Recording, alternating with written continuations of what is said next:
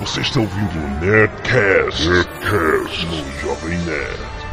Space, the final frontier. These are the voyages of the starship Enterprise.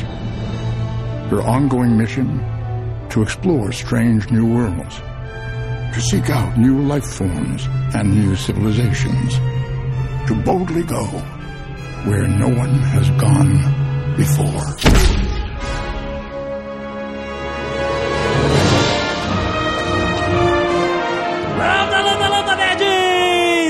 É Alexandre Antônio, Jovem Nerd Scotty! Eu quero mais potência! Aqui é Carlos Voltor e eu quero pegar é uma pirata de Orion. Aqui é Eduardo Spori. Fire! Eu sou o Niqueles e eu sou vulcano por natureza. Aqui é a Zagal, não vi e não gostei. Começou bem. Típico, né? Hoje é meu dia, hoje é carnaval. Eu insisti, mas não consegui fazer ele ver, cara. É mesmo, ele não viu o filme. Não nada. vi e não gostei. No ano passado no cinema, não é possível, cara. Vamos para os e-mails, depois a gente conversa. Canelada. Muito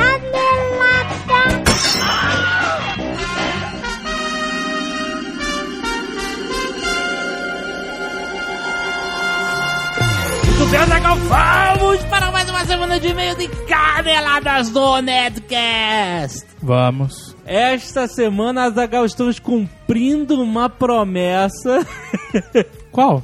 do Nerdcast Star Trek, né? A gente disse que...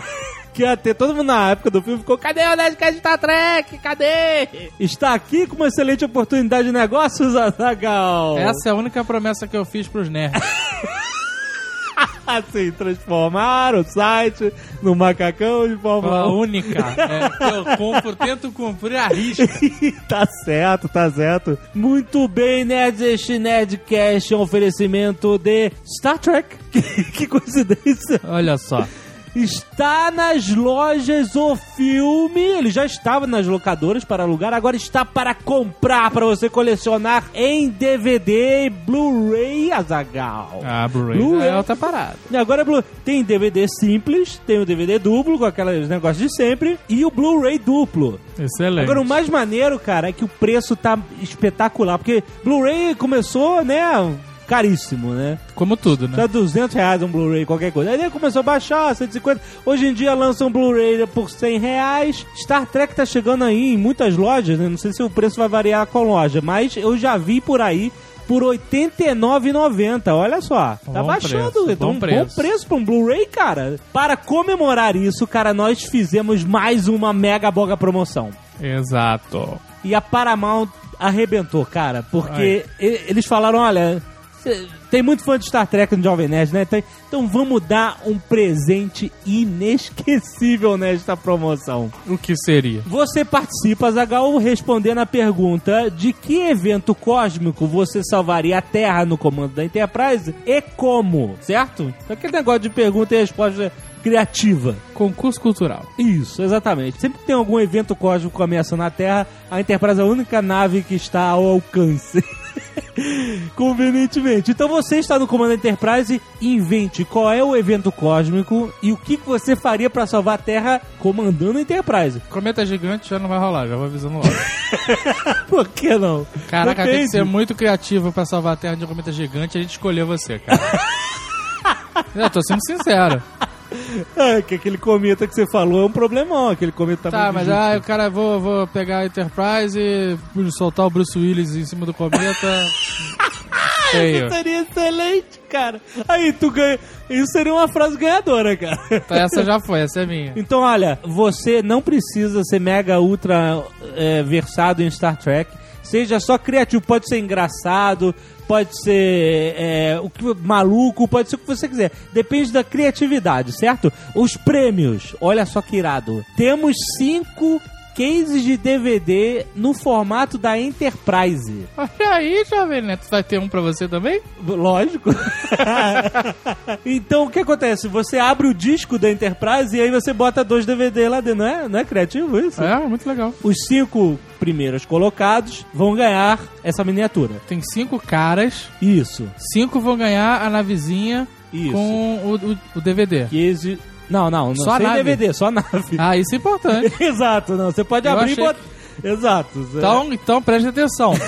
Cinco pessoas, seres humanos ou não, Isso, já que é uma promoção de Star Trek, vamos abrir para toda a galáxia. é claro. Vão ganhar cada um uma nave Enterprise miniatura para guardar DVD se ela tiver ou quiser. Sim, é, não, não vem com DVD dentro. dentro É só a nave. É só a nave, exato. Beleza. Aí o que acontece? O primeiro lugar, além de ganhar a nave, Certo. vai chorar, cara. Porque ele vai ganhar um Monster Collection de Star Trek, contendo todos os filmes remasterizados, todos os filmes de tripulação original, todos os filmes da nova geração, mais o filme novo, DVD duplo. Vai ganhar as três temporadas da série clássica e as sete temporadas da nova geração. Putz grila! Olha só. E eu não consegui um desses pra mim.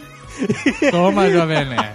Você vai ganhar, vai chorar de emoção. Cara, esse é, além da nave, né? Esse é um prêmio mais mega boga pra quem é fã de Star Trek, cara. Mete a cara, começa a bolar uma resposta criativa, cara, porque vale a pena. A promoção começa hoje, dia 12 de fevereiro, vai até dia 5 de março. Certo. Então participe agora, jovemnet.com.br barra Star Trek ou clica aí no post.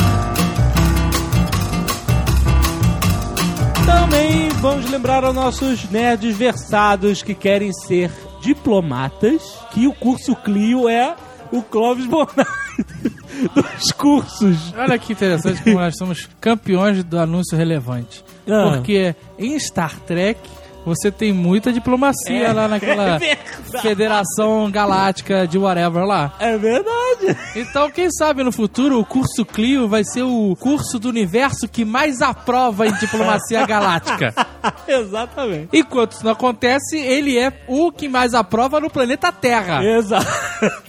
90% de aprovação para a carreira diplomática. Você tem que fazer concurso, tem que estudar. Se você pegar, a Azaghal, sabe aquela foto com vários diplomatas? Sim. Pegar 10 diplomatas brasileiros, Nove são do curso Clio. nove fizeram coisa. Você tem noção do que, que é isso, cara?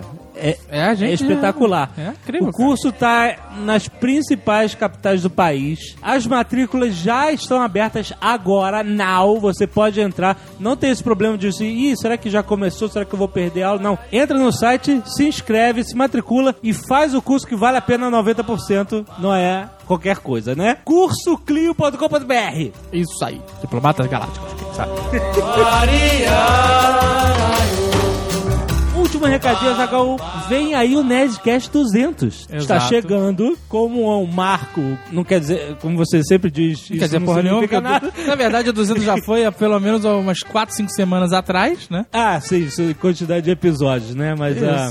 O programa um- 200 É, então, o programa número 200 vai ser novamente um repeteco com os melhores momentos. A gente acha muito legal e muita gente pede porque é bom pra introduzir o Nerdcast pra alguém, ou então pra relembrar mesmo os momentos melhores, pra pontuar os momentos inesquecíveis do Nerdcast e imortalizá-los. Então, como tem muita gente pedindo, vamos fazer. A galera também tem pedido um Nerdcast sobre o Nerdcast. Calma, vai rolar algum dia. Não, não agora. Not now. A ideia é essa. Em vez de vocês mandarem por e-mail os melhores momentos, tem um lugar perfeito pra vocês fazerem isso. É o site nerdtrack.com.br. Olha o Jovem Nerd juntando o útil ao agradável. Não é, cara? Esse site é um site totalmente colaborativo. Assim, não foi ideia nossa, foi dela, foi O ideia do. tá tomando um tamanho tão absurdamente eh, desproporcional assim. Não tô falando do- Alexandre Ottoni, que também está gigante, mas sim do site. Que agora tem pequenos sites orbitando o Jovem Nerd. É Exato. isso. o Nerd tem o site do Mosquito, lá eu sou fã do Jovem Nerd, que é muito irado. O melhor é o Sofão da Zagal, eu prefiro. e tem também o NerdTrack. O NerdTrack é, é a resposta a todo mundo que sempre falou: por que você não faz uma lista das músicas? Exato. Qual é a música que toca no minuto tal? Nunca vamos fazer isso.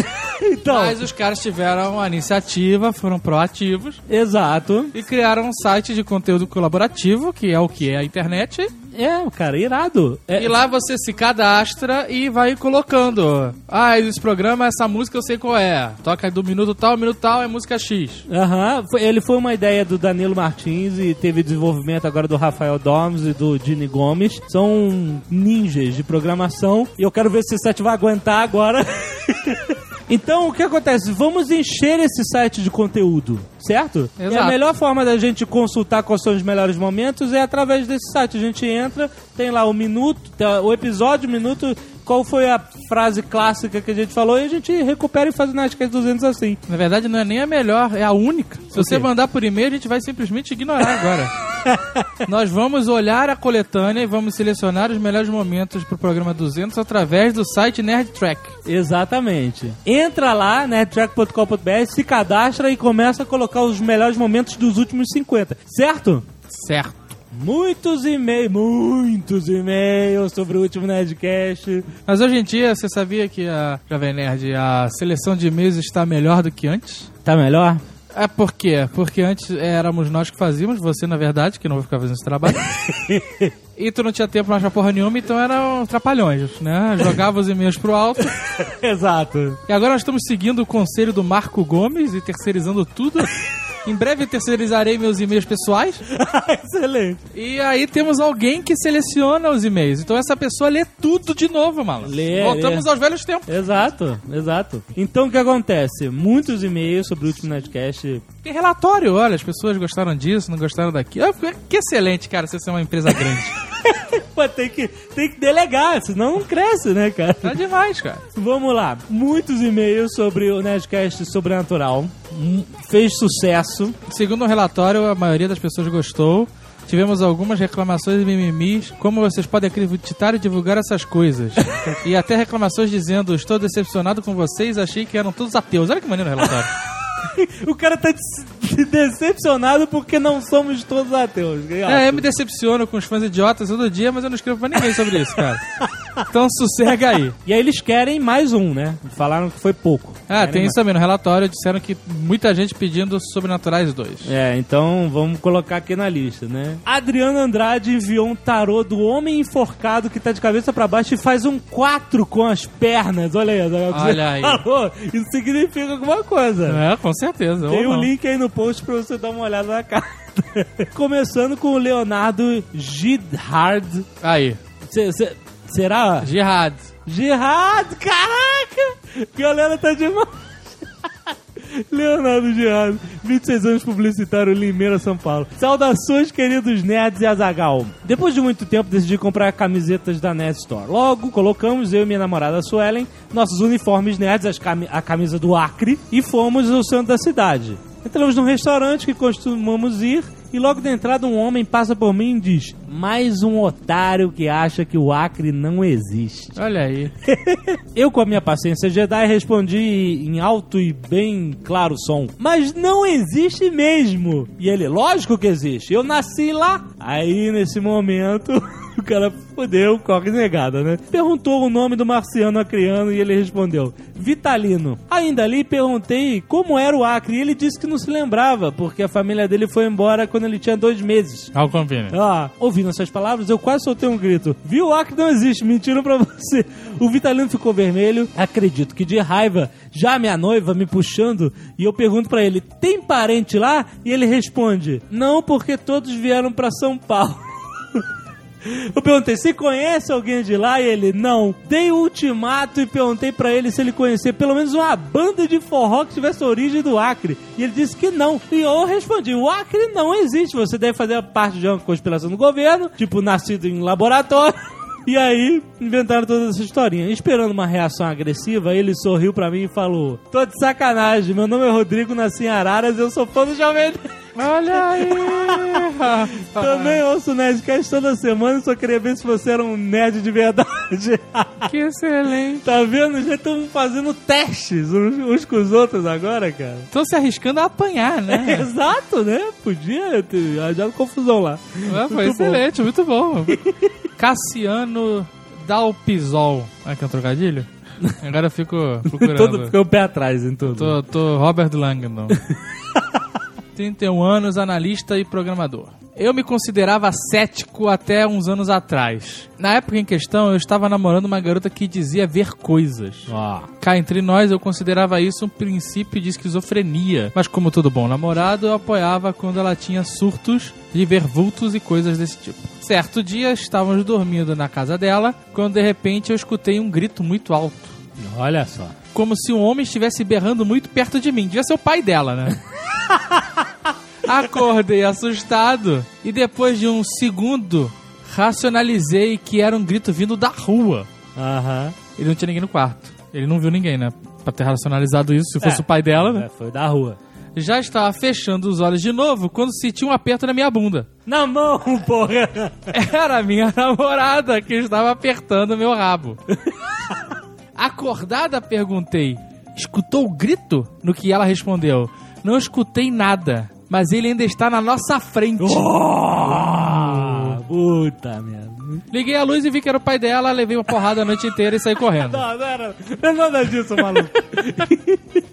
Liguei a luz e não conseguimos mais pegar. A minha versão é muito melhor. Liguei a luz e não conseguimos mais pegar o olho aquela noite. Não conseguimos explicar a situação, bababá, bababá, e agora não acredita em bruxas, mas que elas existem, existem. Ah, é. Eu achava melhor que fosse o pai dela essa maneira. Imagina se ele acorda com o pai dela gritando. Sai da minha casa, vagabundo! Apertando a bunda dele, cara. isso, ia ser uma parada sobrenatural, cara. Muita gente mandou esses e-mails contando, né, coisas estranhas que aconteceram, né? Causos. Giovanni Pelissoni, 24 anos, Barueri, São Paulo. Olá, mestres do conhecimento infinito. Ouvindo o último Nerdcast, o senhor da Oceania tem uma pequena canelada, dizendo que a hora do capeta no filme O Exorcismo de Emily Rose é às 3h20 da madruga. Na verdade, ele só errou por 20 minutos. É às 3 horas em ponto. Que, segundo o padre, é a sátira da morte de Jesus Cristo ao ser crucificado às 3 da tarde. E como esse filme foi baseado em fatos reais, segue um link com um áudio e algumas fotos do estádio de Annelise Michel, a verdadeira Emily Rose. E que sinistro, hein? Mandou um link aqui Olha aí. do, exa- do exorcismo for real, da, da- do caso que deu origem ao filme. Então, Eu acho clique... que é Annelise Micaelo. No link tá Micaelo. Ah, então, bom. Clique aí se você tiver coragem. Mas a parada começa às 3 horas. Mas o capetinho demora a engrenar. Ah, 3 às e 20 é que o negócio. 3 horas é um ventinho. ah, tá bom. É um barulho. Às 13 e 20 é que o negócio tá poderoso mesmo. Aham. José Luiz Pedroso, 32 anos, São Paulo SP. No Nerdcast 197 foi citado um falso vidente criado pelo Fantástico. Isso. As matérias foram muito interessantes, especialmente por mostrarem como as pessoas caem fácil na enrolação de um falso vidente. Claro. Segue então os links para a Operação Bola de Cristal. Olha que nome Foi, foi maneiríssimo, eu lembro. Tem os links aí pra toda a parada. A matéria é muito legal, ó. A matéria mostra como é fácil você. Existe uma coisa chamada falsa memória, sabia? Não. Que o cara sugere alguma coisa e você tem uma falsa memória de que ele acertou algo íntimo da sua vida. Ah, sabe? eu já fiz isso com você várias vezes. O quê? eu já fiz, já, velho. Tá cheio de falsa memória aí, não tá sabendo. Ai, que porra é essa? Atenção, nerd, se você não viu Star Trek, esteja avisado da zona de spoiler!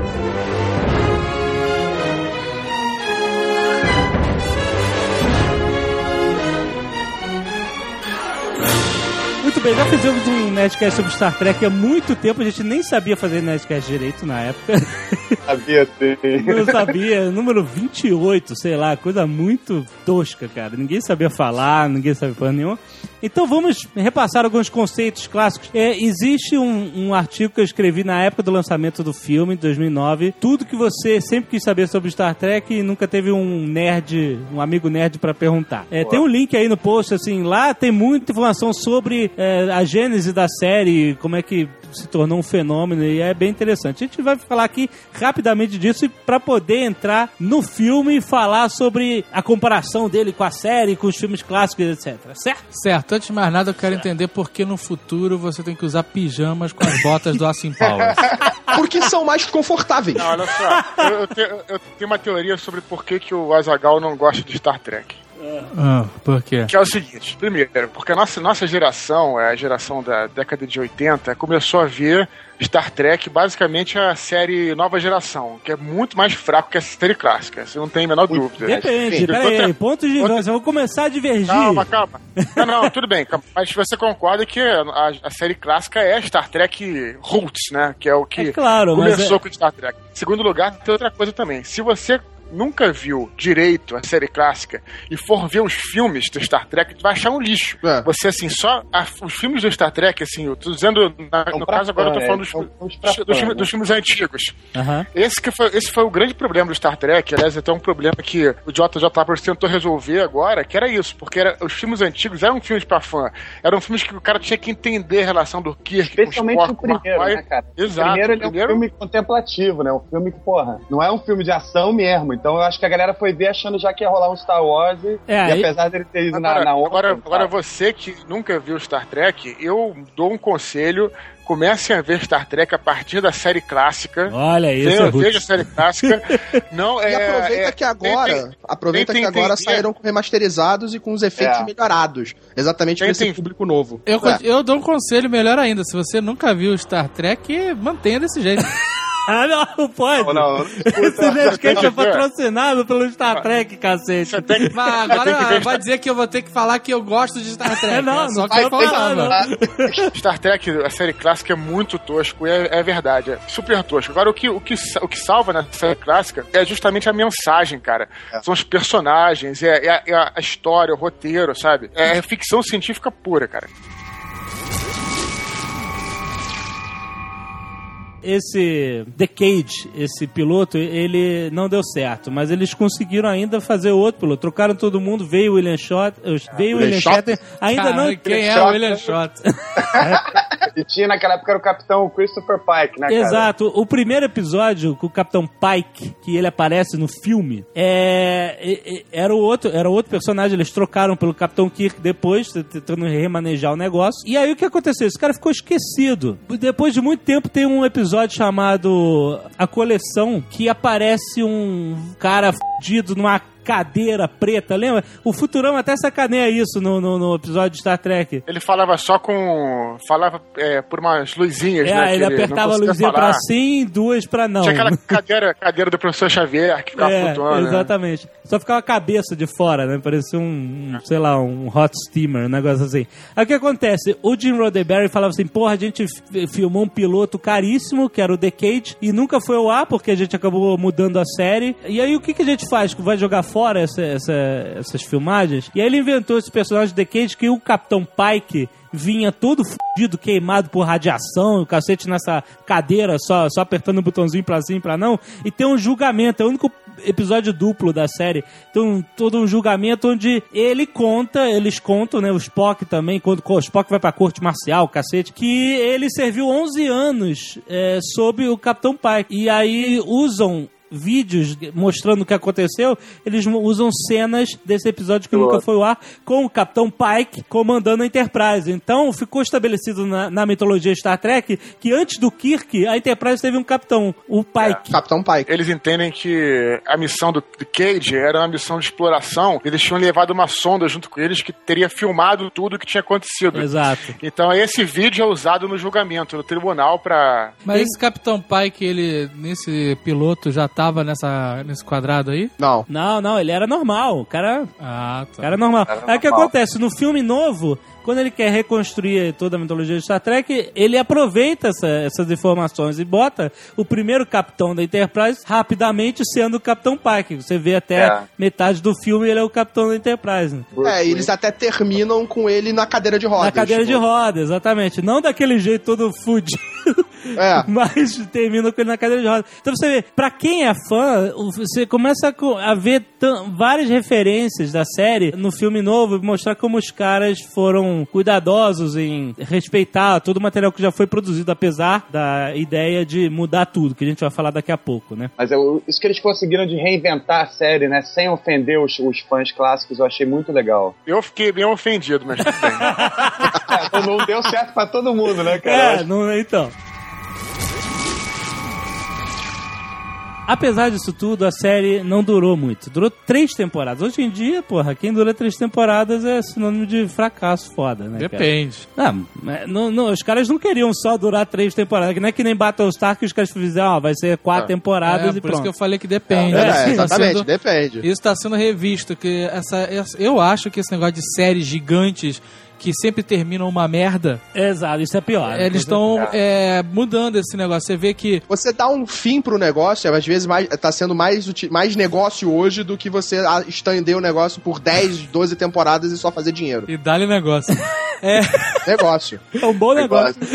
mas presta Ótimo sabe negócio. por quê? Porque antes era importante a série ser longa. É, você mas- tinha Cheers, você tinha Por exemplo, For Your Information lá, você tinha é, é. Amor de Família, Dallas. Era sempre, ó, tem oito, tem é, tudo, né? 10, 12 temporadas. É a série mais longa que existe até hoje. Alf tinha mil temporadas. Todas as séries tinham um milhão de temporadas e isso era o sinônimo de sucesso. É, Arquivo X tinha nove temporadas, Exato. mas no e final aí tava uma todas merda. essas séries têm finais horríveis É. e, sei lá, da, do meio pro final a série já vai ficando uma bosta. É Exato. só, É, mas né? tem, tem- tem dois tipos de série, tem que ver também, né? Tem aquela série que ela evolui, como é o caso do Lost, como é o caso da maioria das séries hoje em dia, que ela evolui de acordo com, com o episódio, e tem as séries que são fechadas, são episódios fechados, como no caso de Star Trek. Se você pegar Star Trek hoje, cara, você vê a série clássica, você vê que tranquilamente ele poderia ter mil outros episódios, que, assim, é aquela coisa que sempre começa de um jeito e acaba É. de volta no status quo, volta no status quo, entendeu? Mas independente disso, a série vai ficar uma merda com o tempo, porque vai mudar elenco, a história vai começar a se repetir. Não tem, cara, me diz uma dessas séries, independente seja episódios abertos ou fechados, que tenha sido maneira até o final, se- sem ser Seinfeld. O que o Eduardo tá querendo dizer é que a série é contínua. Lost, Battlestar Galactica são séries contínuas, um episódio amarrado no outro. É recente nos Estados Unidos, né, de, de ter episódios contínuos de série. Porque antigamente era tudo realmente produzido em aberto. Você tinha um episódio com início, meio e fim e outro episódio não tinha nada a ver. Até os Simpsons o sacaneiam isso, falando, ah, no final vai todo mundo voltar ao normal e É, semana que exato, vem teremos uma nova aventura. Né? Então, Star Trek era assim, e, e todas as séries do Star Trek foram assim. E o que acontece? Os episódios eram simplesmente um terreno fértil pra você escrever um conto de ficção científica, entendeu? só que com aquela galera, entendeu? Sempre com a galera da Enterprise. Então sempre tinha um tema diferente, né? O primeiro episódio com o Kirk, lá, o Where No Man Has Gone Before, que foi o piloto real que foi ao ar, o cara vira o Dr. Manhattan dentro da Enterprise. Olha só, nada se cria, né? O que tem uma anomalia espacial é. e um, um alferes lá, piloto, sei lá, porque o, o, o Sulo era enfermeiro nesse, nesse piloto, ele não era ainda o piloto da Enterprise. E aí, É, no piloto ele não era piloto. o cara fica com olho... o cara fica com o olho brilhando, começa a ler livros e livros em segundos e começa a ter poderes sobrenaturais e o cara vira o Dr. Manhattan. Mas o melhor cara. poder que ele tem é de persuasão para mulheres ficarem com ele. E aí, quer dizer, no próximo episódio, acabou essa história, maluco. Foda-se, o cara virou Deus, a gente enterrou ele lá no planeta e acabou, vamos seguir pro próximo. Não, mas eu acho legal isso desses, desses seriados, por exemplo, Star Trek, que acontece uma coisa, eles resolvem o problema e aí seguem adiante, né, cara? Então eles não ficam se remoendo, né? Cara, faz, acontece, aí eles dão um jeito, prendem um cara e tudo bem, vamos partir pra próxima. né? Exatamente. O passado não afeta eles, a não ser o cano. Exato. É, isso aí. Não, os filmes tiveram mais sequência do que a própria série. Se você pegar um, o 2, 3 e 4, É, eles são, uma são sequência filmes de eventos. Conectados, exatamente. Ale- Alexandre, tu falou aí desse, desse cara que, que domina a nave, tudo. A parada que achava maneira, só um, um adendo aqui. A parada que achava maneira do, do, do Star Trek, a série clássica, é assim, que os caras tinham uma tecnologia pô, super avançada e sempre, cara, acontecia alguma coisa que era mais forte do que eles, né? Algum tipo de força que Aham. ameaçava eles, pode ser uma coisa psíquica ou alguma força alienígena ou algum tipo de... qualquer parada, entendeu? Que Aham. ameaçava eles e é muito maneiro, cara. Pra quem gosta de escrever e quem gosta de criar pô, histórias, tudo, escrever roteiro, eu acho uma aula, cara, a, a série clássica do Star Trek, porque ela realmente, assim, você, você chega, cara, no- na metade do episódio e você não tem a menor ideia do que, que vai acontecer, cara. Você fica, caramba, o que, que tá acontecendo? Qual tipo de força é essa? Como é que a gente vai resolver isso, entendeu? Por isso que eu acho muito foda. Por isso que é maneiro, não é? É tosco, beleza. É, pô, é, pô, o- as maquiagens são ridículas, você ri, é palhaçada, tudo, mas tem a mensagem e tem a história bem feita, sabe? Isso que eu acho maneiro. É, a série acabou angariando fãs que eram universitários, que eram pessoas que estudavam ciências e tal, porque justamente a série tentava trazer aquele conceito do Asimov, né? De, de- É.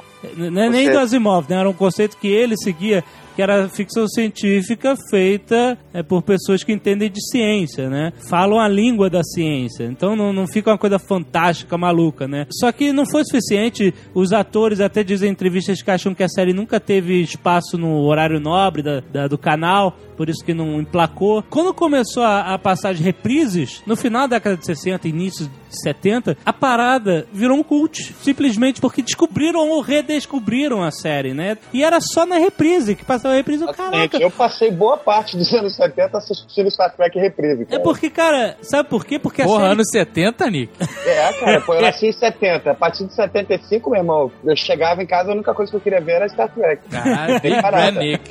É, Eu era ela perdida. né? é não, pra mim era Star Trek na, na parada, entendeu? Era Capitão Kirk, Spock, porra. Essa merda faz parte do meu inconsciente, cara. Eu não lembro de nada da minha vida com 5 anos. Parabéns. Não, A partir dos três eu lembro de tudo já. Três? Porra. Por que que isso aconteceu? Porque a série tinha conteúdo, cara. Era tosco, os cenários eram de isopor, tudo mal feito, os monstros eram toscos, Monstros, bizarros. é. Mas a série tinha conteúdo, assim, os caras estavam se É o que eu tô esforçando pra conseguir fazer o negócio. Até o teletransporte foi introduzido na série porque eles não tinham dinheiro pra fazer uma maquete de uma nave saindo da Enterprise e descendo no planeta. Então, qual é a melhor forma de a gente fazer isso? Ah, teletransporta logo os caras pro cenário e pronto. Pô, e que solução perfeita, né? Vamos falar a Exato, isso tudo pra contornar a falta de, de grana que os caras tinham, né?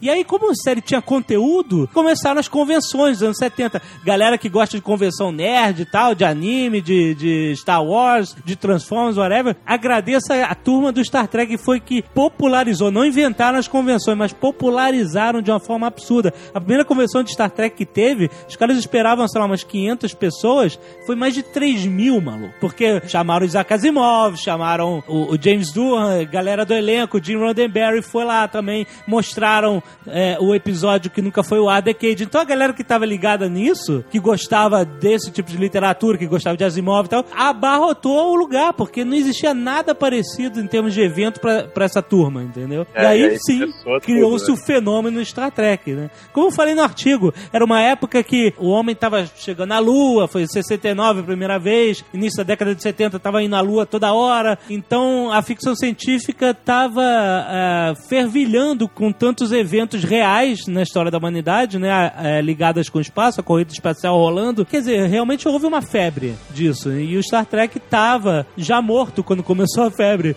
Por isso que ele acabou sendo ressuscitado por isso. Muito bom. Tem alguma coisa a mais? Porque o Star Trek, ele consegue ter uma quantidade significativa de fãs que são muito freaks, cara. Ah, porra, mas Claro peraí, que peraí. tem. Se você pegar. Tem muito fã freak de Star Wars também. Não, não, não. Não, mas não, Star não, Trek não. é campeão, Não se cara. Não, mas compara, então, não tem, se compara. Tem um motivo pra isso. Tem um motivo pra isso também que tem a ver com o que a gente tava falando, que é o seguinte, Star Trek, além de tudo isso que o Alexandre falou, cara, ele criou uma parada que é mais ou menos inédita, mais ou menos inédita, na televisão como série naquela época. O Star Trek criou uma mitologia, cara. Então, assim, o cara queria saber mais o que, que era a federação, a federação que os caras falavam ali, mas É. o- as, naves, as naves todas, entendeu? Tipo, o cara estava lá, os módulos de, da, da Enterprise, tinha o Galileu. O que, que é essa nave? É, o Galileu é muito foda, Quais- por boa lembrança. Quais são as raças todas? Porque as raças pareciam várias vezes. E nego dava uma, uma pílula de. de- é, uma pílula de. Uma pílula de. Pílula. É, Pílula. dava uma. A pílula. Dava um, é, comentava sobre o que, que era a raça, aí a galera que era interessada juntava, tentava entender o que, que era aquele universo, ou seja, criou uma mitologia É da o que parada. o nerd então a galera. É o, é o que o nerd é, né? O cara que quer saber mais, né? me juntaria com o Jovem Nerd, por exemplo, naquela época, se a gente fosse naquela época, eu me juntaria e não falaria só sobre o episódio, falaria, pô, cara, e é, sobre o universo, sobre os personagens, sabe, entendeu? Teria, então criou uma, essa, uma comunidade, vamos colocar assim. Exato. Tá, isso eu acho legal, parabéns e tal, parabéns pra você. Eu, eu não tô falando disso, eu entendo isso. Eu tô falando do cara que bota sua roupinha, seu pijama, e vai trabalhar. É, E tem. diz que é capitão de não sei o que, e não sei o que, de federação de não sei aonde. É. E é um freak retardado que vive esse mundo como se fosse o mundo real, cara. Isso é muito bem exemplificado no documentário chamado Trekkies, que mostra toda essa galera. E tem a mulher que vai trabalhar de, de uniforme. Sabe, dá vontade de dar tapa na cara e falar get a life.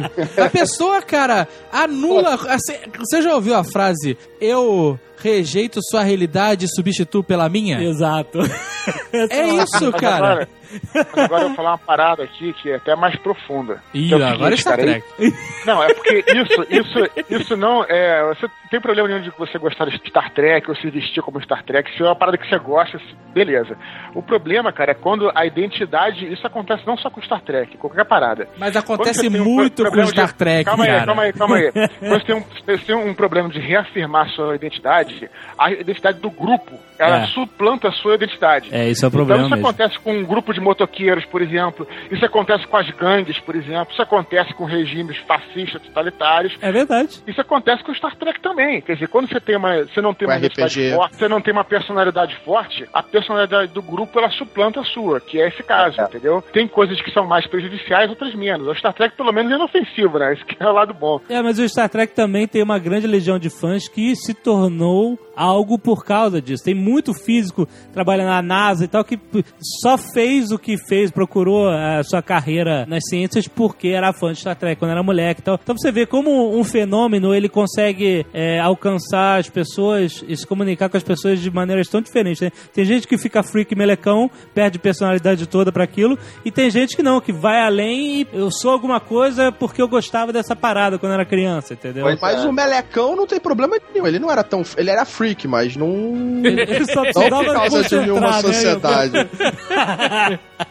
Não, e também tem freak de outras coisas, tem freak de Tolkien, tem, pô, como você falou de Star Wars também. Claro. Tudo bem, é, o Trek é mais, mais radical, né? Mas. Cara, é- tem muito freak do Star bom. Trek, cara. Não, por isso que eu Ah, acho mas que o hoje em dia, o que mais tem freak corajoso, é anime. né? Não, com Não, não, cara, isso é uma outra parada. outra história. É bom a gente nem começar.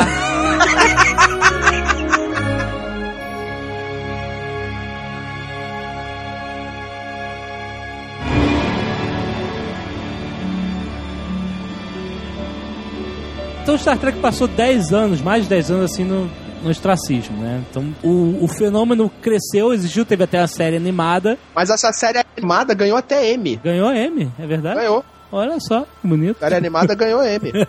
M, M de merda? São duas temporadas em 73 e 74, né? Isso. Star Wars aconteceu, 1977, é... Lembrando que nessa época já tava rolando várias reprises e a galera já tava. Não, já era um fenômeno, já era um É. fenômeno. Convenções e convenções, e a galera pedindo e tal. E aí aconteceu Star Wars, e como qualquer boom, assim, Star Wars foi o maior boom da história do cinema. Não queira comparar, ah, assim, ah, foi que nem Avatar, que teve muita bilheteria. Não, não foi bilheteria, foi a revolução mesmo. de Revolução, né? conceito, de filme, de verão e tal, não sei o quê. É. Até o meu amigo Android, Harold Strick, diz que foi aí que, a- que o mundo da ficção científica morreu. Ele odeia Star Wars por Porra, causa disso.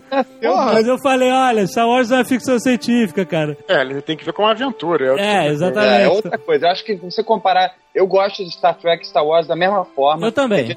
Fica puto que me cobra isso, fala, porra, mas tu gosta de Star Trek, tu tem que gostar mais de Star Trek. Não, não, não, não, cara. É, Pra mim, não, porra, tá são certo, duas pode coisas- gostar dos dois. É totalmente Exatamente. diferente. Eu não sou um fã freak. Eu gosto de Star Trek e gosto de Star Wars. São dois também. trabalhos Eu completamente sou, diferentes. sou freak dos dois, cara. Eu sou freak dos dois, sacou?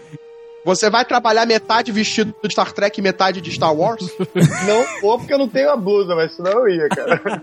Não, o fato é que o Han Solo enfiaria porrada no Kirk. Cara, Fácil, Ah, fácil. a guerra. Fácil, não. Não enfiaria. Ia ser fácil. uma briga boa. Não ia, não ia ser. Não, o que Kirk dá porrada, cara. Dá nada, cara. Em câmera lenta. Tiroteio, até o Han Solo podia Olha ganhar. só, Olha só, o Han, Solo, o Han Solo não dá porrada no Kirk, mas o Indiana Jones dá. olha só. O Kirk ia chegar fazendo pose com aquela, aquele pijaminha, mão na cintura, ia tomar um teco por debaixo da mesa. Não ia saber nem o que aconteceu, malandro. Quem que ia encarar o Spock ia tomar um toque vulcano, meu irmão, ia dançar na hora. Sem parar, sem Indiana Jones. Cara, quando o Spock começasse a pensar em fazer toque vulcano, o Vader já tava fazendo a, a mãozinha de Playmobil há muito tempo, cara. Porra, mas aí contra o Vader ninguém pode, cara. O que que Star Wars fez os estúdios se perguntarem a falar como é que a gente pode ganhar dinheiro com essa onda, né? E fez a Paramount perguntar, vem cá, o que que a gente tem Que Começa é, com Star, né? é estilo Star Wars? Aí o cara falou, olha, tem o Star Trek aí. Porque eles já estavam ensaiando a volta de Star Trek como uma série na década de 70, justamente por causa do fenômeno, né? Ia ser a, a Star Trek Phase 2, porque a, a, a série original, como diz no, no início da, como na narração inicial, a Enterprise tinha uma missão de cinco anos, né? Five Year Mission to Explore Strange New Worlds e tal. E esse, esse texto até mudou depois. Mas a ideia era que fosse uma missão de cinco anos. Durou três. Mas aí, na hora de, de refazer a série, eles falaram, então vamos fazer uma série chamada Phase 2. Agora... Sabe o que, que eu fico imaginando? Ah. O cara chegou e falou, gente, a gente precisa ganhar dinheiro com essa porra, tá aí Star Wars fazendo dinheiro, os caras estão, tá todo mundo maluco com essa merda, o Darth Vader, o Wookiee, a gente tem que fazer... Aí o cara, olha, tem aqui Star Trek. Ah. Sabe Star Wars? É a versão chata. Mas as pessoas vão acabar indo ao cinema de qualquer forma.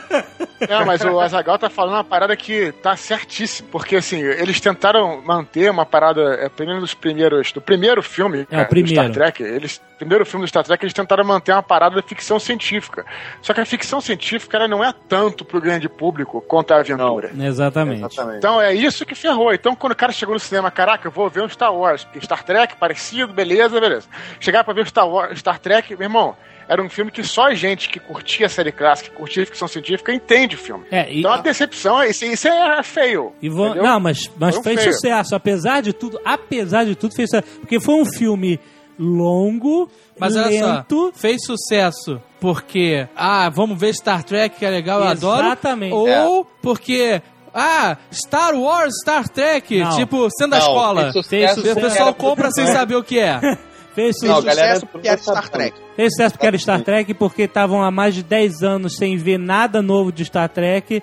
E aí, quando apareceu no cinema, foi um frenesi foda. Porque tinha. a- ele- o Star Trek, no início de. No, em 79, quando o filme foi feito, tinha muito mais fãs do que quando a série foi lançada. Foram 10 anos de nego vendo reprise, cara. Foi muito foda, foi muito foda. Então criou-se um, um- um mercado pra isso. Então o filme foi um, um, um ode à série. Parece um, um grande episódio da série, é longo, tem aquela porra daquela aquela mega nuvem misteriosa, tem um mistério que ninguém sabe o que, que é. A nuvem está é. vindo em direção à Terra. E, pô, era um filme que tinha consultoria do Isaac Asimov, tinha, são os crânios da ficção científica lá. Então você tá E- me dizendo que se lançasse um filme do Chaves seria um sucesso inacreditável. Porque a gente acho ficou vendo, a gente A ficou gente vendo os mesmos oito episódios a vida inteira, né, cara? Exatamente. Se você conseguir ressuscitar o seu Madruga. Mas não é à toa que tem o desenho do Chaves, que faz sucesso. Exatamente. Eles fizeram um desenho tosco do Chaves, que são as mesmas histórias da série. Exato. Faz sucesso? Só que não tem a Se eles Chiquinha. fizessem um filme, Não tem faria. a Chiquinha, é verdade. Não tem. Mas aí o que acontece? Foi um sucesso de bilheteria, sim, mas foi um, foi um filme completamente atípico para o cinema. Parecia um grande episódio da série. E aí no 2, tudo isso mudou. E aí nunca mais existiu um filme cerebral de Star Trek. Foi só mas- aventura. Pra falar, o primeiro filme fez sucesso, realmente, mas não fez o sucesso que a galera tava esperando. Não fez mesmo. a- a- tipo, o estúdio ficou puto.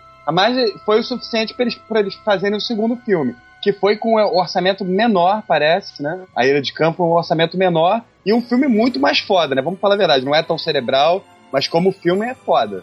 Pra mim é o melhor filme do universo Star Trek até hoje. É o, o- o Star Trek 2, pra mim, pra vocês. É aí que o mar de fãs começa a se dividir. Por quê? Star Trek sempre teve o lado científico, filosófico e o lado aventura. Tudo bem, na série tinha muito menos aventura porque a aventura custa mais caro, né? O diálogo filosófico, científico é muito mais barato de se fazer. E por incrível que pareça, né? Foi, foi aceito e feito. O que acontece? No cinema, você precisa do público geral. Ninguém, nada Isso. pode viver só de fã. É. Só, só os fãs exclusivos, entendeu? Você precisa atingir o público geral porque você está trabalhando com um produto caríssimo. Para você ter retorno da- desse- do investimento desse produto, você precisa atingir o público geral. Por que, que Avatar foi um mega sucesso? Porque atingir o público geral não é só nerd. Todo mundo foi ver a vovó, tio, papai, todo mundo achou bonitinho e aí mega hit de sucesso. É o público geral que faz o, o mega hit. É. Então o Star, o Star Trek precisava já encontrar né? um novo público naquela época. É, precisava ir além daquele público que, que, que era a galera que co- acostumava a, a ver os reprises.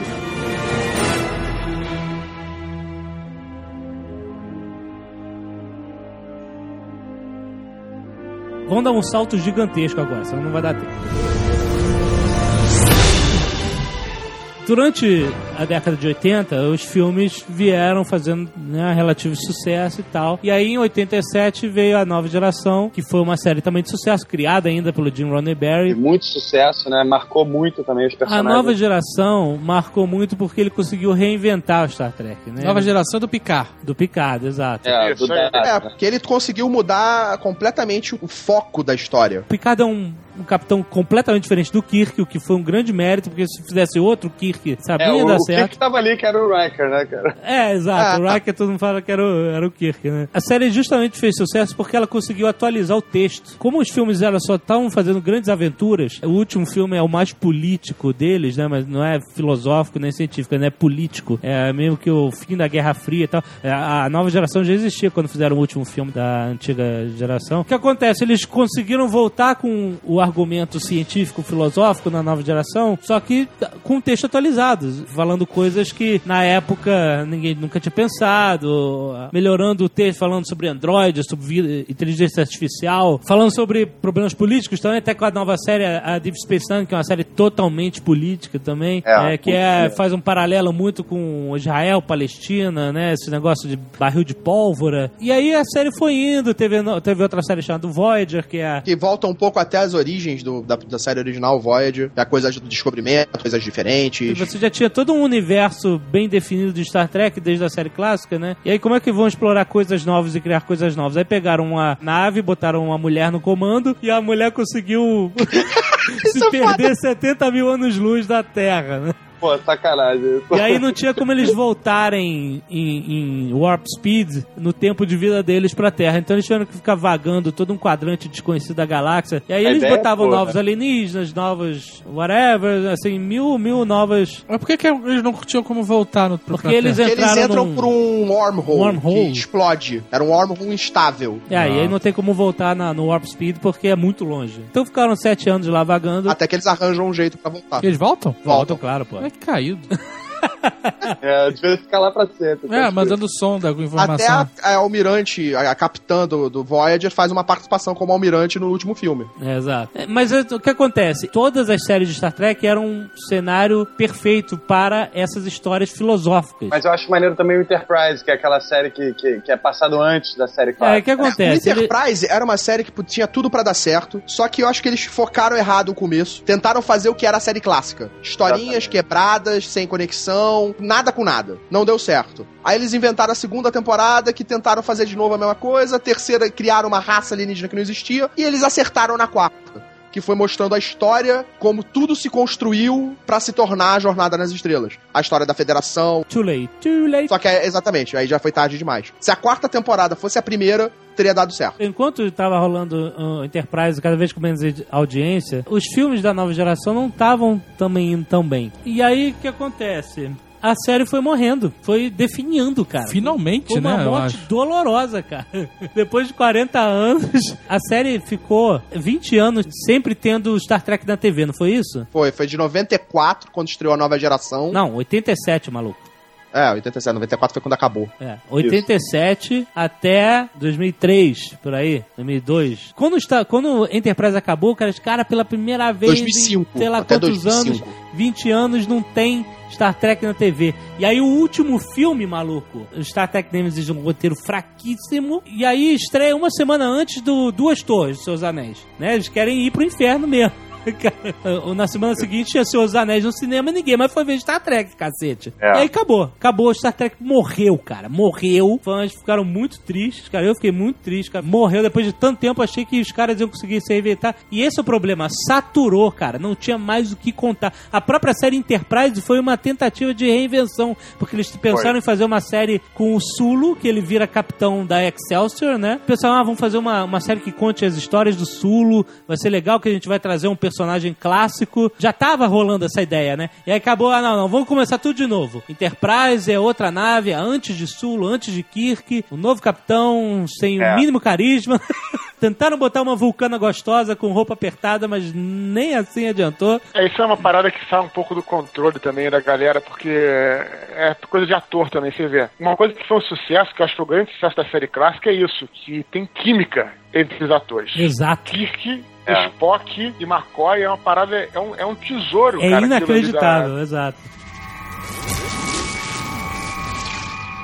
Ficamos sete anos sem Star Trek no cinema, por causa desses fiascos todos. Pra mim não fez diferença nenhuma. É impressionante, né? Quer dizer, o filme era a única forma de voltar. Então, quem é que é. vai investir? O que, que a gente vai fazer? Nova geração, morreu. Qual vai ser a nova ideia? Eles tinham que recomeçar, porque não tinha mais série, não dava pra fazer filme de série, sé- filme do Enterprise nem pensar, né? Porque, porra, a série já tinha sido um fiasco, já tinha morrido em 2005, não tinha nem como despertar interesse de fã. É, e eles ferraram com a nova geração no Nemesis, né? Que foi um fracasso fodido. O Nemesis foi um fracasso, matou a, a nova geração, foi o último filme mesmo, apesar deles terem feito um negócio ridículo. O Data morre, mas não morre porque tem a cópia dele com backup. Do... É ridículo. passou. Mas. Cada um tem o remember que merece, né, cara? É, exatamente. Aí o que aconteceu? J.J. Abrams, qual era a responsabilidade dele, cara? A Paramount chegou e falou assim: meu filho, você tem uma chance de ressuscitar esta franquia. O que que você vai fazer? Já há muito tempo já ouvia falar, olha, parece que vão fazer um filme com o Kirk jovem. Eu falei, cara, que merda, vai ser Star Trek Teen, né? São muitos É. de adolescente, eu não vou conseguir acreditar que esses adolescentes estão comandando a Enterprise, que deixaram esses jovens adolescentes sem experiência comandar a Enterprise, etc. Como é que vai funcionar isso? Ele vai ficar amarrado a toda a série, 40 anos de série e filmes. Cara, que loucura, que ideia maluca. Mas era o único, a única forma deles chamarem atenção pro Star Trek era, Era realmente trazer algo de volta, renovar algo, porque se eles fossem inventar uma nova, nova série de filmes de Star Trek com novos personagens que ninguém nunca tinha ouvido falar, cara, isso era um risco muito grande. Então, Porque na verdade o Star Trek, o núcleo do Star Trek pulsante, Aham. Aham. sempre foi a série clássica. O que aconteceu em volta sempre foi alguma coisa pra ganhar uns trocados, mas nunca foi o que era a série clássica. Era porque a nova geração tinha força, porque ela tinha tido duas séries derivadas, dois spin-offs, então ela tinha uma quantidade de informação, de conteúdo, de universo muito grande. A mitologia, A né? mitologia em volta da nova geração foi muito grande. Então eles falam assim, pô, nós temos muito conhecimento, muito material da nova geração, mas nós temos o Kirk e a série Mas a clássica. nova geração não aparece nesse filme novo. Não, Não. a nova geração é 80 anos depois do Kirk. Então, não seria uma escolha. Vamos fazer um filme do Picard adolescente. Poderia ser uma escolha, entendeu? Então, Poderia ser. Poderia- Não, ser não poderia, seria escolha. horrível. Não, não, eles não fariam esse tipo de escolha. Não fariam isso. Ia ser que Smallville o filme. Exatamente, eu tava com medo de ser um Smallville. A Zagal falou tudo. Eu tinha medo de ser um Smallville de Star Trek. Ah, adolescente. Crepúsculo de Star Trek. Crepúsculo de Star Trek, Deus me livre. E aí o que aconteceu? J.J. Abrams decidiu por fazer o que eu, eu bati palmas pra ele, mas foi uma decisão, podemos dizer, Arriscada. arriscada. Porque ele decidiu fazer, vou fazer uma realidade alternativa, porque eu me desprendo de 40 anos de série pra fazer os meus roteiros, entendeu? Peraí, então esse filme é reboot? Reboot Reboot. Reloaded. Olha aí. Se eu vou fazer o jovem Kirk, olha quantas coisas, ele tem que ter uma bíblia do lado dele, assim, ó, não pode aparecer Romulano, porque os Romulanos não apareceram na série clássica, só apareceram as naves dos Romulanos. Ele não pode encontrar o Khan, jamais, porque o Khan ele só vai encontrar nas datas estelar, sei lá quando, quando ele vai encontrar o Botany Bay. Então o que, que ele vai fazer? Ele vai ficar amarrado com 40 anos de, de universo, de milhões de coisas que aconteceu na série clássica e nas novas séries. Não vai poder fazer nada, cara. Não vai poder fazer nada, vai ter que ser extremamente cuidadoso. E no fim das contas, todo mundo já sabe, já sei o que aconteceu. Eu, pessoalmente, achei assim, acho uma decisão preguiçosa. Assim, eu acho que eu classifico assim, porque eu Não, acho que. de jeito nenhum, cara. Assim, que preguiçosa. cara, J.J. cara. Abrams é um cara que ele já, ele já falou que ele nunca gostava de Star Trek. Ele se amarrava em Star Wars. Ele fala, ah, não gosta muito de Star Trek e tudo. Que cara falou, porra, vou ter que ver pô, todos os filmes, todas as séries, uma parada que eu não gosto. Cara, não quero nem saber, cara. Vou usar o meu, o meu pulo do gato do, do Lost, que é, que é volta no tempo, realidade, realidade temporal. Vou colocar lá e pronto, entendeu? E aí ver o que, que vai dar. Eu acho que você vai interpretação ranzinza, hein? Eu acho também. O Roberto Também. Forte e o Alex Kurtzman, que são os roteiristas de Lost também, que são os roteiristas do filme, eles são fãzaços de Star Trek. Então, na verdade, o o J.J. Abrams não é. Mas ele estava do lado de duas pessoas que são realmente fãs aço. Essa solução que eles inventaram, ela tem coisas que incomodam a gente, mas ela também ela, ela tem coisa, ela traz um, um tempero novo que é muito interessante, pô. Eu acho o seguinte, eu que sou um cara totalmente neutro, porque eu não gosto de Star Trek, posso dar a minha opinião soberana sobre vocês. Ah. Você vai gostar, se você assistir, você vai gostar dessa porra, entendeu? é só você tirar esse seu traseiro preguiçoso e assistir. O que eu acho é o seguinte, o cara não teria como absorver toda a informação necessária pra fazer um filme baseado já no que vai acontecer. Pegar um- uma galera teen e fazer um filme, um prequel de, do que vai acontecer. Porque se ele fosse prender a toda a história que aconteceu, fudeu, cara. Fudeu. Porque Fudeu. realmente. Não vejo problema nenhum, cara. Mas, cara, a questão é que ele nunca vai conseguir agradar, porque é uma série que tem tantas variações, e tantos spin-offs, e tantos freaks, e tanta coisa. Sabe, sempre vai ter alguma coisa que você vai fazer, ainda mais no cinema, que você tem que ter li- liberdade pra fazer um filme, e aí você vai sempre esbarrar em alguma coisa que, ah, não, isso não pode, isso É. não pode, isso Exato. não pode. Isso o Fan, Fan Freak falou que nesse episódio ele falou: eu cocei minha bunda pela primeira vez em Data Estelar de Cheira Meu Ovo, sabe? Pra você ver, o George Lucas tinha três filmes de Star Trek. Filmes De Star apenas Trek? Tá maluco? de Star Wars, tá maluco? Jovem Nerd tá numa outra linha do tempo, cara. Tá tenso, tá tenso.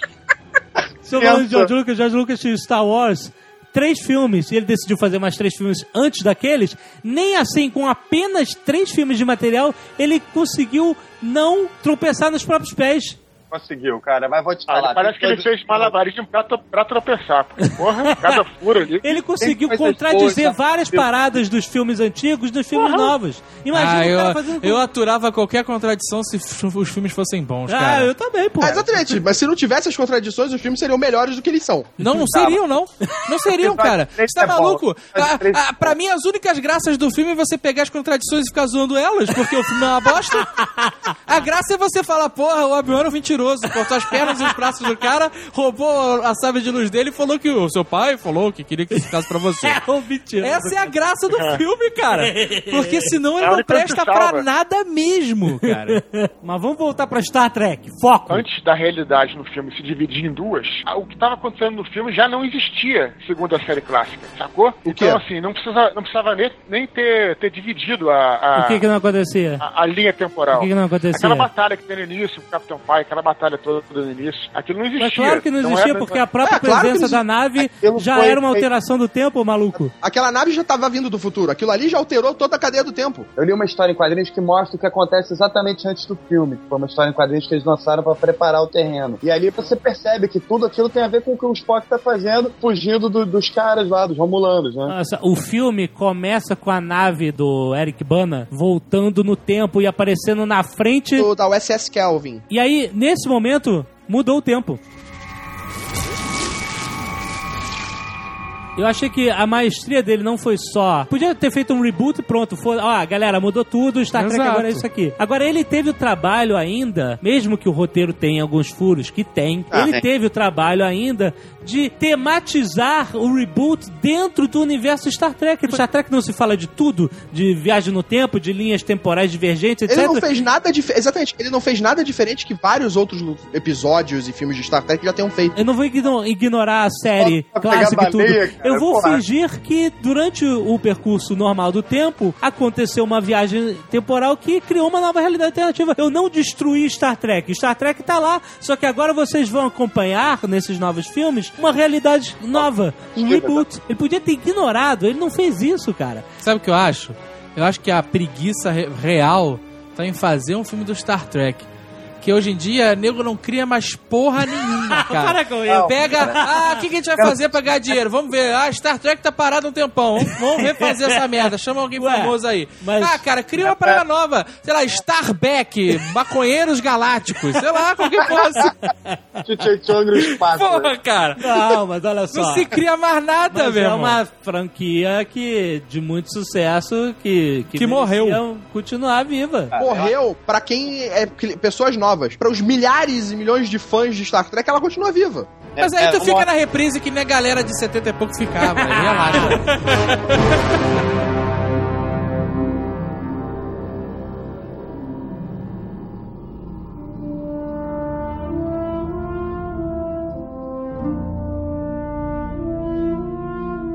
O filme começa já explodindo a cabeça do fã, que nem eu, pelo simples fato deles aproveitarem o efeito sonoro da série clássica da ponte de comando. Quando a USS Kelvin passa deslizando na câmera, e aí faz aquele.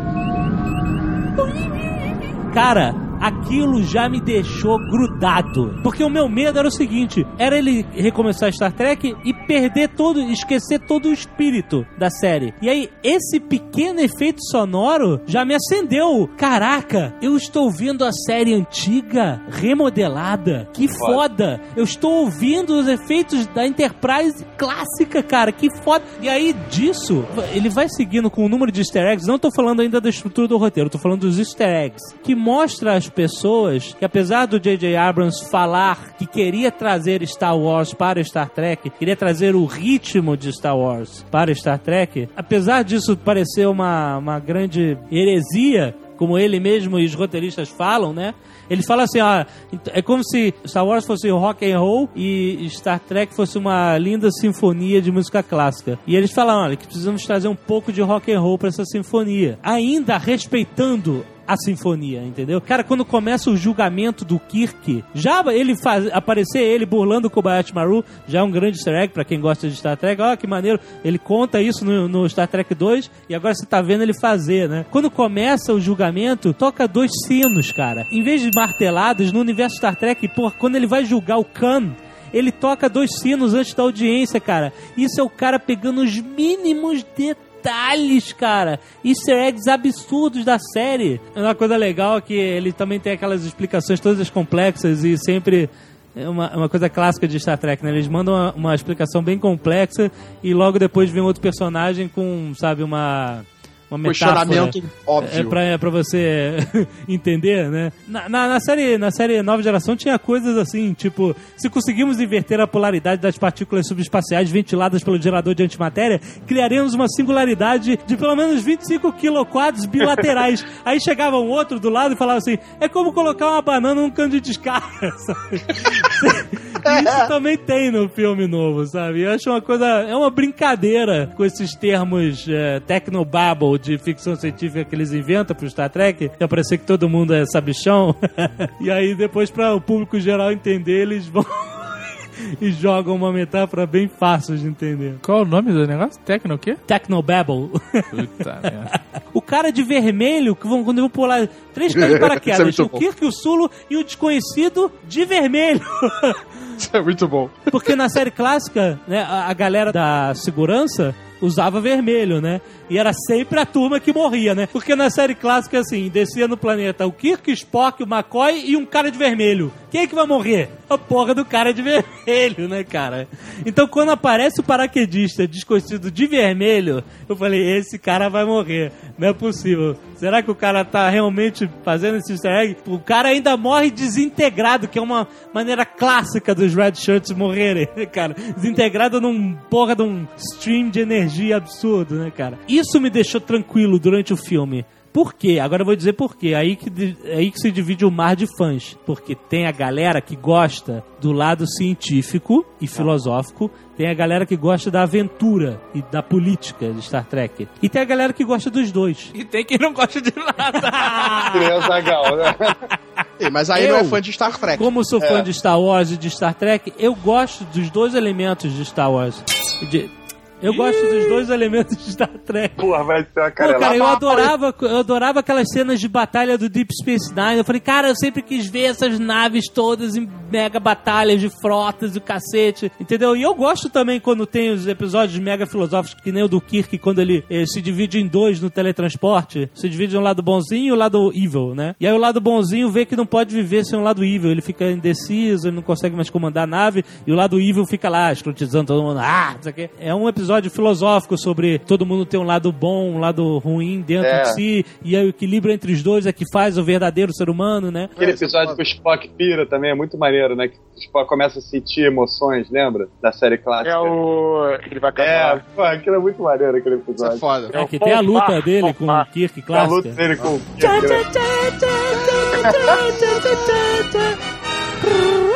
né? Cable Guy, cara, eu matei de rir nessa cena. Tá ótimo.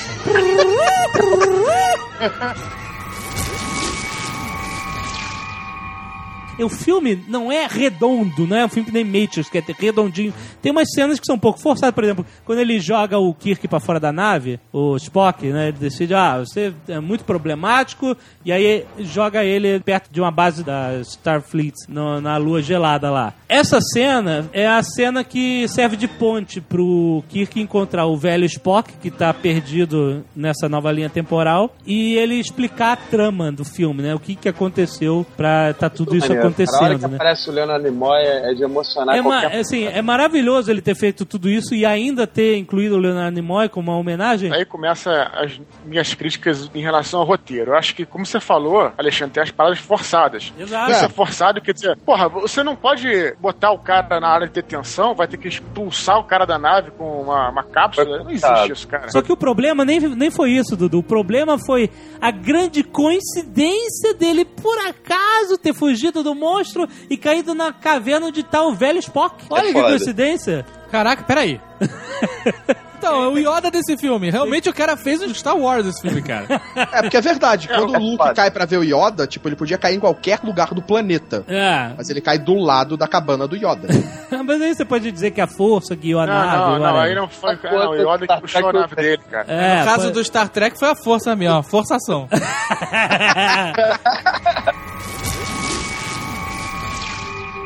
Agora, o mais importante que ele conseguiu foi isso, que muita gente veio me perguntar via Twitter, e-mail e até nos comentários do- do- dos artigos que eu escrevi.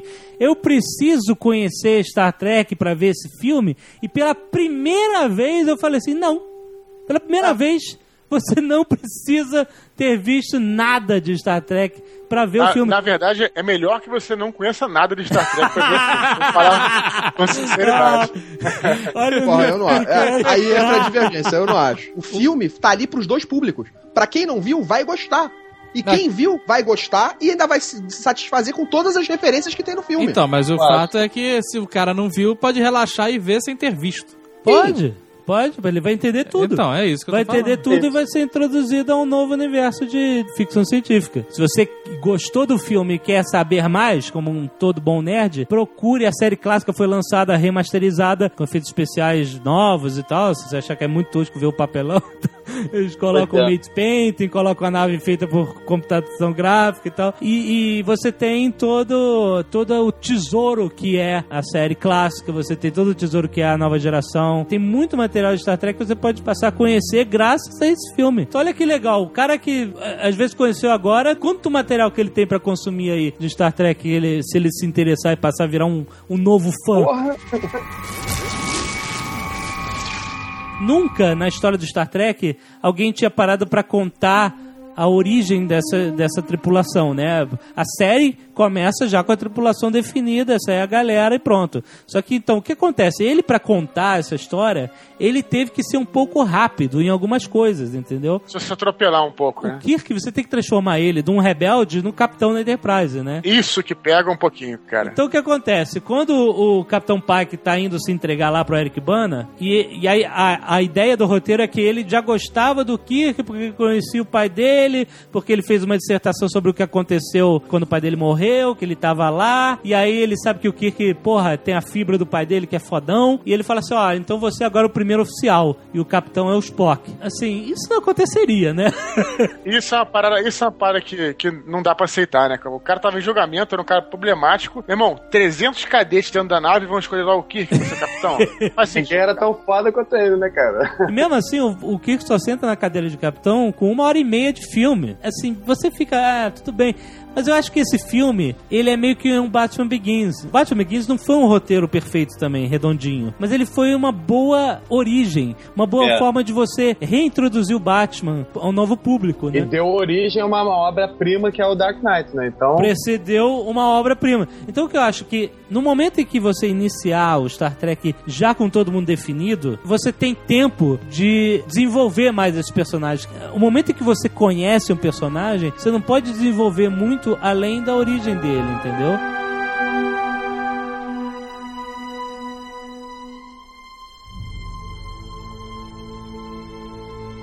Mas, pô, eu achei que os atores, cara, são perfeitos, os atores do filme novo. Não, era a coisa que eu tinha mais medo nesse filme. Tipo, era ver de novo Kirk, ver de novo o McCoy. Porque, tipo, William Shatner é foda. não, não, não. Cara, o William Shatner é foda. Ele é foda como o Kirk. Tipo, ele não interpretava o Kirk, ele era o Kirk. Exatamente. E o Leonardo Nimoy também, né, cara? Pô, o Spock, porra, que personagem clássico, né, cara? Vocês estão brincando, cara. Aí você fala pra mim que o cara é foda se o cara é um ator de um personagem só, cara. É. Ele é como o Kirk é, na vida real. Ou não. E o Spock, né, cara, ele escreveu o livro I'm Not Spock, depois ele escreveu o livro I'm Spock, né, cara? É, Não exatamente. tem parada, não tem como fugir, cara. Ele é o Spock e that's it. Ele pode fazer muitos outros filmes maneiros, como fez, né, cara? Não Quais, muito. por exemplo? Três solteirões e um bebê. Tá maluco, cara. Ah, cara. Esses caras só fizeram um papel na vida, né, cara? O que aconteceu é que o William Shatner, o Leonardo Nimoy, imortalizaram os personagens. Agora que o William Shatner fez sucesso fazendo o Boston Legal lá, mas a vida toda também ele e os outros, cara, foram sempre esses caras. Não tinha como o cara escapar. Agora eles viraram referências pop, né, cara? Então, pô, o William Viraram. Shatner é uma referência, o Leonardo Nimoy é uma referência foda, né, cara? Mas Então, durante muitos e muitos anos eles pagavam um aluguel, É. a graninha da convenção. Uma convenção. É, o que não, não, não é demérito nenhum, né? Vamos falar a Não, mas exato, mas os caras não são atores maravilhosos nem Ah, nada, não senão nesse período eles estariam trabalhando e não vivendo de. de... O problema é que eles ficaram marcados. É, ficaram marcados. Esse foi o problema. Não era Cara, eles eram não é assim, atores. cara, não é assim, porque a tem cara deles ator. ficou marcada. Tem ator que consegue fazer um filme e consegue sair, cara. E tem ator que não consegue, que o cara fica Puta, marcado porque época. ele não tem talento. Não, calma, cara, era outra época também, cara. Porra, não vem falar um negócio.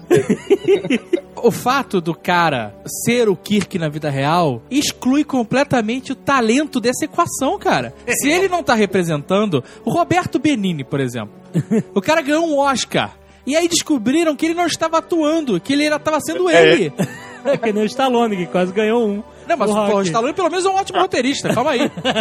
Se o Benini pode ganhar Oscar, Renato Aragão pode também. Exato, cara. O Leonardo Nimoy é um excelente Spock. Parabéns pra ele. Ele viveu disso, vive até hoje. E o Não, hoje em dia ele é um excelente William Bell, cara. que William Bell, cara? Ninguém sabe Ele quem é é o um William excelente- Bell. Quem é que Ah, sabe quem é tá, William tá. Bell, cara? Jovem Nerd, quem é William Bell? Não sei. Ah, o fato é que os caras são. Eles foram bons pra um personagem. Esse é o mérito deles, cara.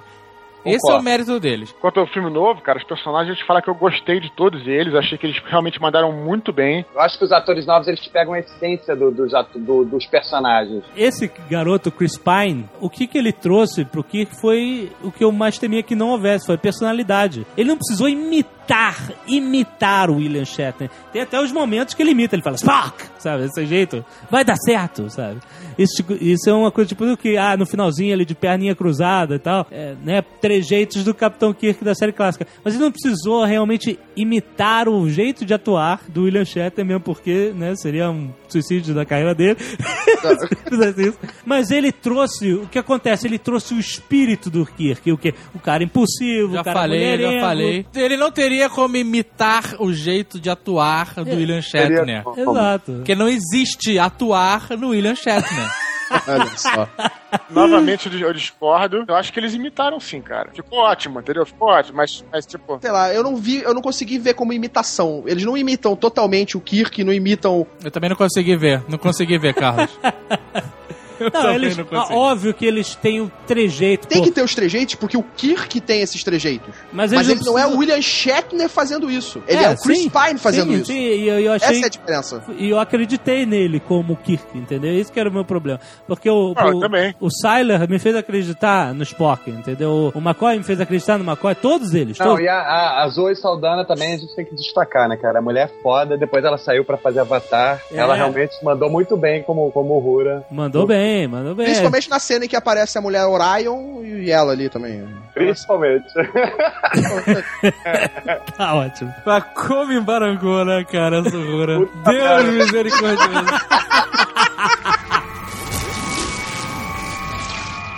Mas a direção talvez não tenha sido, assim, eu acho que no ponto, porque aí, aí vai entrar, entrar aquela discussão que a gente tem, que uma galera discutiu, né, que é a parada do Spock ter aqueles tipos de emoções que ele não tem na série clássica. O Spock não é um vulcano puro, ele é meio humano, então. Ele é mestiço? É. É mestiço. É, Pai é, A mãe, vulcano, dele, a mãe dele é a Winona Ryder, entendeu? A maior queixa do Dudu quando ele saiu foi que ó, pô, o Spock tem muita emoção e o Spock não é assim, etc. Óbvio que o, o Spock que apareceu neste filme, ele apareceu de forma um pouco diferente do que ele era conhecido na série. Não porque ele foi reinventado, mas porque o J.J. Abrams decidiu colocar uma lente de aumento em uma característica já existente do Spock. Os vulcanos não, não, não são uma raça desprovida de emoções. Os Exatamente. vulcanos têm emoções, só que eles adotam uma doutrina da lógica pura, onde eles suprimem Caralho. as emoções. Até o Sarek, que é o pai do Spock, explica no filme, para que eles controlem as emoções em- ao invés das emoções controlarem eles, né?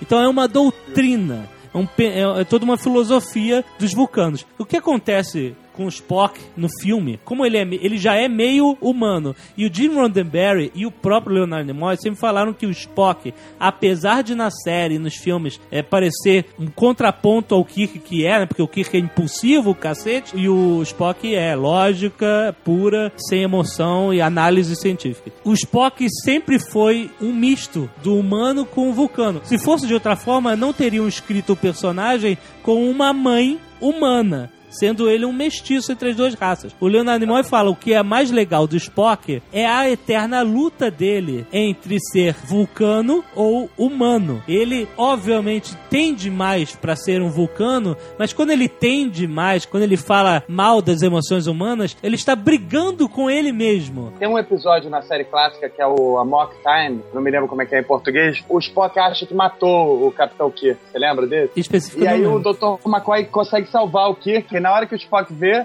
ele vê que o Kirk tá vivo. Ele solta a franga, né, meu amigo? Ele ri pra caralho e fala, caralho, você tá vivo, você tá vivo. e aí depois ele fala, não, peraí, peraí, eu não, não, eu sou lógico, não sei o quê. Ele volta ao normal, mas... O Spock nunca teve uma reação emotiva tão forte quanto ele teve nesse filme. Dentro dessa lógica de que, claro, que é é uma realidade alternativa, a gente até entende que a coisa mudou, né? Mas assim, eu, É. pessoal, eu pessoalmente, como fã, não gostei. Porque pra mim o grande barato mesmo da parada era. Foi o que você falou, esse contraponto aí entre o Kirk e o Spock, que era a parada que dava química. Mas isso acontece no filme. Todos os episódios que eu lembro, todos que o Spock teve emoção, foi, é, foi porque alguma coisa tomou precedência. Foi alguma. Alguma substância, ou era o Ponfara, alguma Aí coisa você assim. tem uma coisa que. É a parada que eu me amarrava nisso, essa parada eu achava irada. Então, e, a, e a galera brincava com isso sempre, os roteiristas brincavam, era muito maneiro. Foi uma decisão que o cara tomou, ok, diferente, né? Assim, eu particularmente não gostei, você gostou, cada um, né? Tem a Mas sua- olha só, já que o Spock e os vulcanos têm emoções e eles reprimem essas emoções por doutrina, por opção, se um vulcano quiser ser hippie emocional, ele pode. Existe. São os Vitos Catur. O meio-irmão do Spock, o Vitos Cyborg. Catur, que é bicho grilo em vulcano. Exato. o meio-irmão do Spock, o Cyborg, ele é um. Vitor Catur são os vulcanos que abandonaram a doutrina da pura lógica. Ele abandonou, ele aparece no Star Trek 5 e ele usa todas as emoções e tal, e ele é vulcano, entendeu? Então, sendo assim, o fato de um vulcano, ou no caso específico, um Spock adolescente demonstrar emoções mais do que na série clássica ou nos filmes da- eh, referentes à série clássica, pode ser interpretado de uma forma que o cara ainda estava evoluindo para chegar naquele Spock que você conhece da série clássica. E eu explico por quê. Porque no início do filme aparece o Spock indo fazer o colinar, a finalização da doutrina da pura lógica, onde eles realmente abandonam totalmente as emoções. E na hora que o, o cara fala. Ah, Spock, parabéns, você evoluiu muito apesar da sua desvantagem. Aí ele fala, que desvantagem? Ele fala, "Ah, sua mãe humana. Eu acho isso E aí ele fala assim, olha, com todo respeito, eu não vou fazer academia vulcana. Porque isso- ele, ele não completa a doutrina da pura lógica no filme, cara. Então, você tem um Spock jovem, Isso, um Spock que não completou a doutrina da pura lógica, e você outro ainda tem um personagem. Spock que acabou de ver a mãe dele morrer na frente dele e ver o planeta dele ser sugado pra dentro de um buraco negro, cara. Não tem como o cara não explodir. Eu acho que na, na série clássica também, na, na linha de tempo normal, ele também não completa, se eu não me engano. Ele porque eu não acho que completa. no terceiro ou no quarto filme, ele volta pra, faz, pra completar, Não, ele fazer a completa, parada, né? aí ele volta no quarto filme, por quê? Porque Isso, ele renasceu. Não, mas no primeiro filme aparece ele completando. No primeiro filme. Qual o nome desse, É. desse ritual aí? Colinar. Essa é a diferença básica entre os vulcanos e os humanos, né, cara? O quê? Para os humanos adolescentes, você tem o ritual do bulinar. Puta merda. que transforma o adolescente do homem, né, cara?